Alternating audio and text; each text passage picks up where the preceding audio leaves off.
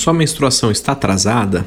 E agora? Será que você pode confiar no teste de gravidez de farmácia? Quando é que você deve marcar uma consulta com seu obstetra? Quais cuidados você terá que ter a partir de agora? Continue ligada e confira todas essas dicas no episódio dessa semana.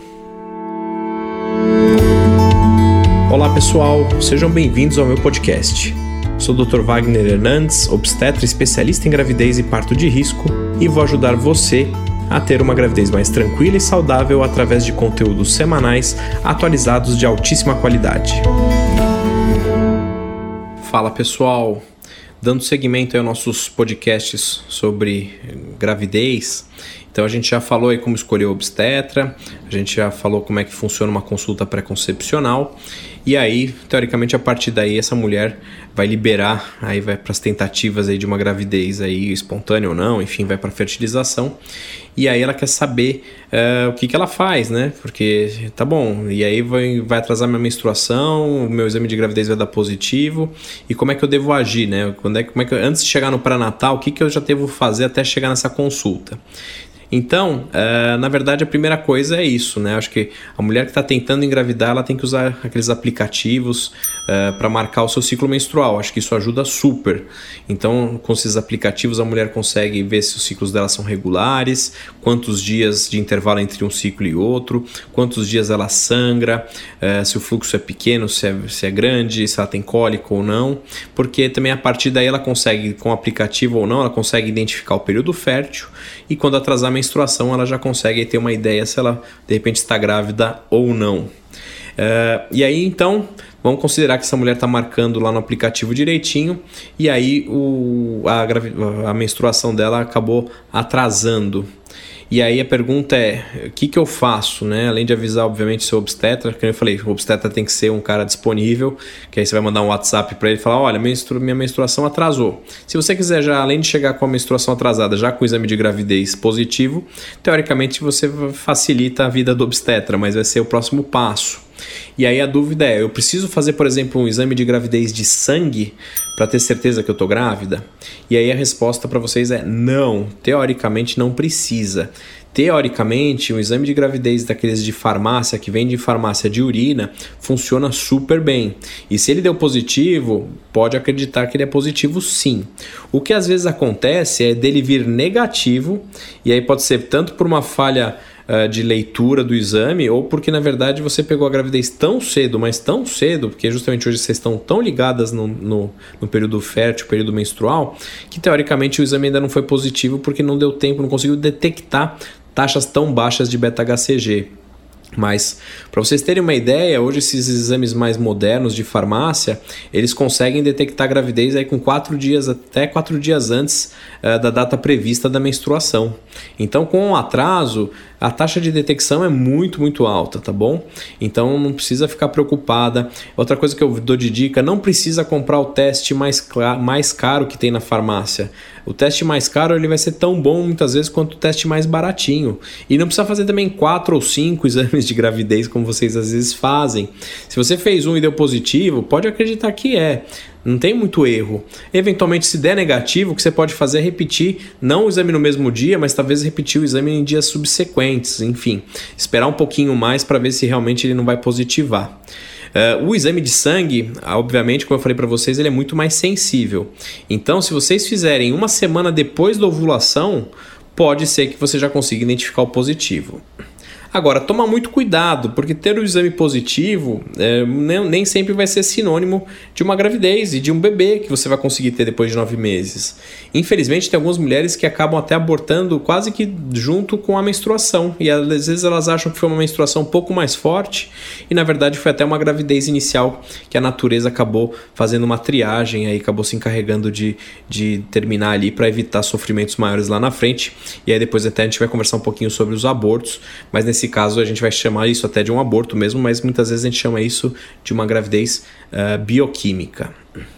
E aí, bom, aí vamos considerar então que atrasou a menstruação, que o exame de gravidez deu positivo.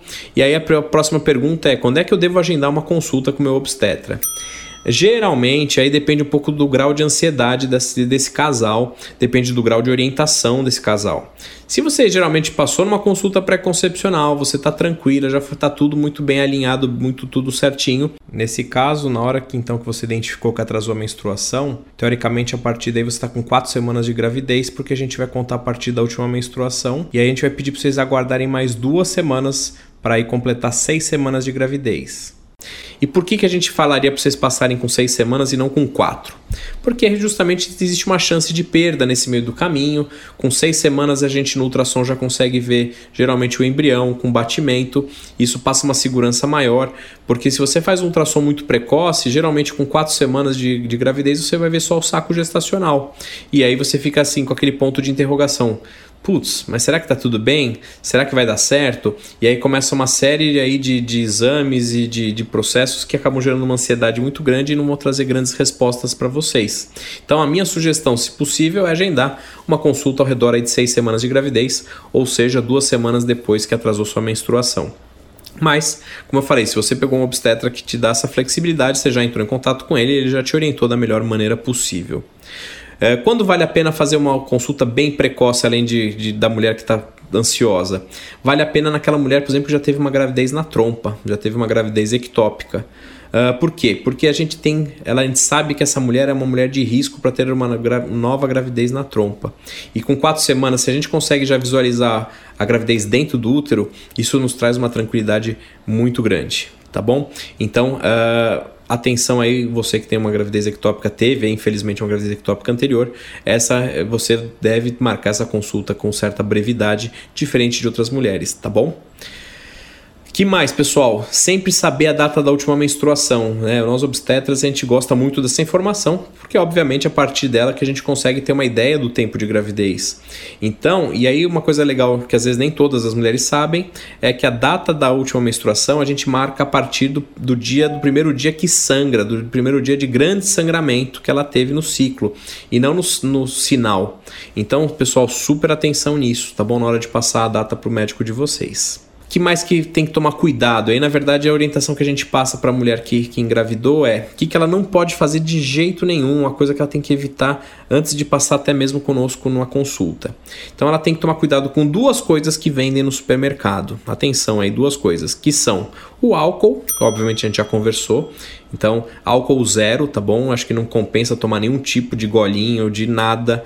Acho que assim, tem que realmente se privar disso aí por nove meses, porque isso pode ter um impacto grande para o bebê. E a outra coisa é tomar muito cuidado com cafeína tá bom? Na verdade, não precisa cortar a cafeína 100% da vida, mas precisa reduzir. Então a gente fala que geralmente quando a gente fala só de café, a gente vai falar aí de mais ou menos duas xícaras de café por dia.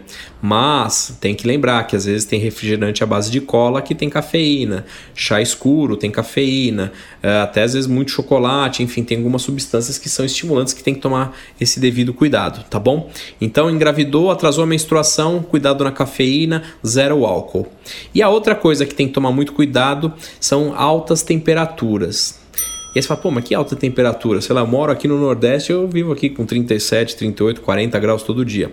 Não é esse tipo de alta temperatura que eu estou falando, não é também a temperatura do banho. Alta temperatura é sauna, ou furô, águas termais, sabe aquelas águas que você entra, você já começa a suar só de ficar perto, 36, 38 graus. Não é a água que você toma banho, por mais que você tome um banho quente, e geralmente também não é a água da hidroginástica ou da natação que você faz, que às vezes é uma, uma temperatura um pouco acima. Se você acha que é uma temperatura às vezes da tua hidro ou da tua natação elevada, até aí de repente vale a pena evitar. De resto, teoricamente não tem mais nada que vai aumentar teu risco de aborto, pelo menos nada aqui externamente que vai aumentar esse risco de aborto, a não ser alguma medicação, alguma coisa, mas por isso que é importante você sempre falar com o seu obstetra uh, a partir do momento do atraso menstrual. Então, pessoal, isso aí é uma, uma, uma fase intermediária aí que eu queria bater um papo com vocês. É, que, que, enfim, pode acontecer. E aí, a partir daí, a gente vai começar a esmiuçar aí a, questão de tanto de uma gravidez saudável quanto uma gravidez aí patológica durante aí os nove meses. Então, obrigado pela atenção. Siga a gente aí nas, nas redes sociais, siga lá no Instagram, arroba Dr. Wagner Hernandes, manda pergunta pra gente por lá, uh, eventualmente sugestões aí de temas pra gente continuar abordando. Um grande abraço, pessoal. Tchau, tchau.